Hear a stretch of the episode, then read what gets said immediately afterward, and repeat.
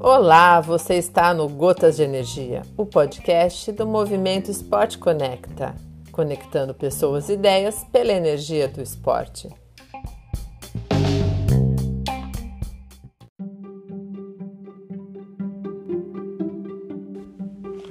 Olá pessoal, sejam bem-vindos ao Gotas de Energia, o podcast do Movimento Esporte Conecta. Um pequeno momento para refletir e aprender como os valores do esporte podem revolucionar a nossa perspectiva sobre a realidade e como tal ação nos ajuda a superar os desafios do nosso dia a dia. Prazer! Eu sou Miguel Luciano, professor de História por formação, mas um apaixonado pela prática de esporte. Neste episódio, vou falar um pouco da minha atual trajetória de superação. Vamos lá! Quando algo de ruim acontece, nós temos duas escolhas a tomar, pessoal: sucumbir aceitar ou lutar, superar. A primeira ação, ela te destrói. A segunda, ela te fortalece. Temos que entender que os problemas, elas fazem parte do nosso viver. Isto é, é a própria vida. Para mim, como a gente lida com esses desafios, desafios é o que nos define como pessoa. Entendo que alguns desafios são como verdadeiros divisores de água em nossas vidas, tanto no âmbito pessoal quanto profissional. Vamos lá, vou trazer para você aqui um desses divisores de água em minha vida. Para ser mais específico, isso aconteceu em julho de 2019, no mês do meu aniversário de 38 anos. Eu ganhei aquele presentinho grego, né? Foi ao médico, já sabia que estava obeso e hipertenso e com problema de circulação de sangue e agora, com novos, novos exames, descobri que estava diabético. Diabetes tipo 2, ou seja, aquela que a gente adquire ao longo da vida devido à nossa vida aí desregrada.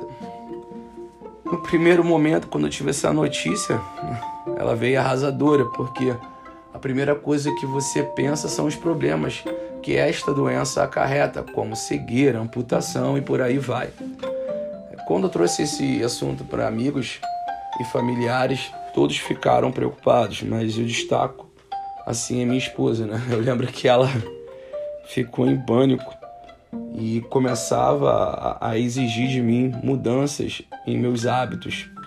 Eu era uma pessoa que bebia com frequência, né, pós-trabalho, em reunião com os meus sócios, e a bebida era uma das primeiras ações que tinha que tomar para melhorar, né? Cancelar, parar de beber para melhorar minha condição, meu quadro de saúde. A outra era praticar atividade física.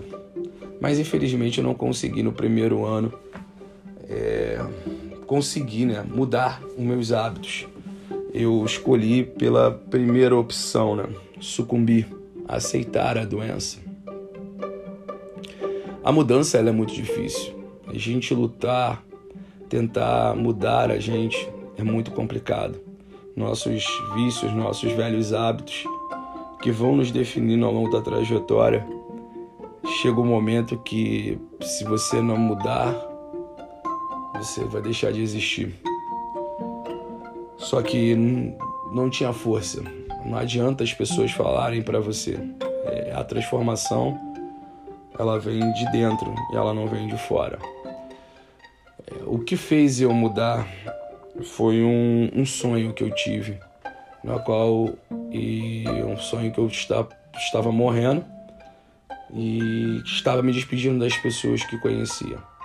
E no momento que foi despedida a minha filha, é, eu não tinha história com ela, não tive momentos com ela. Eu não sabia quem ela era, não sabia o seu caráter.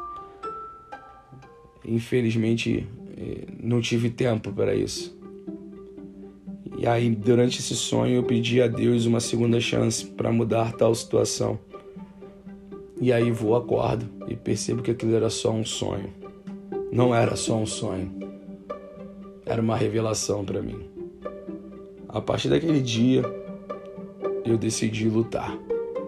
Eu de decidi superar todas essas doenças e eu sei que ela, elas eram ocasionadas pela minha obesidade, devido ao meu sedentarismo. E a partir daí fui procurar ajuda médica para continuar e fazer o tratamento e orientações também, assessoria de atividades físicas. Comecei pelo esporte que me, me dava mais energia para o meu dia a dia, que foi a natação. Depois comecei a correr e por último entrei na academia para fortalecer. Então, num primeiro momento, eu optei por aceitar a doença, por sucumbir. E por um sonho, né, por uma revelação, eu mudei a postura e comecei a lutar, a buscar superar a cada dia, a lutar contra esta doença. Então hoje é, já perdi mais de 60 quilos mas não tem nada decidido, porque essa é luta é diária. Então, voltando à tese do nosso, do nosso podcast, a vida ela é feita de desafios. Como a gente escolhe lidar com esses desafios é que nos define.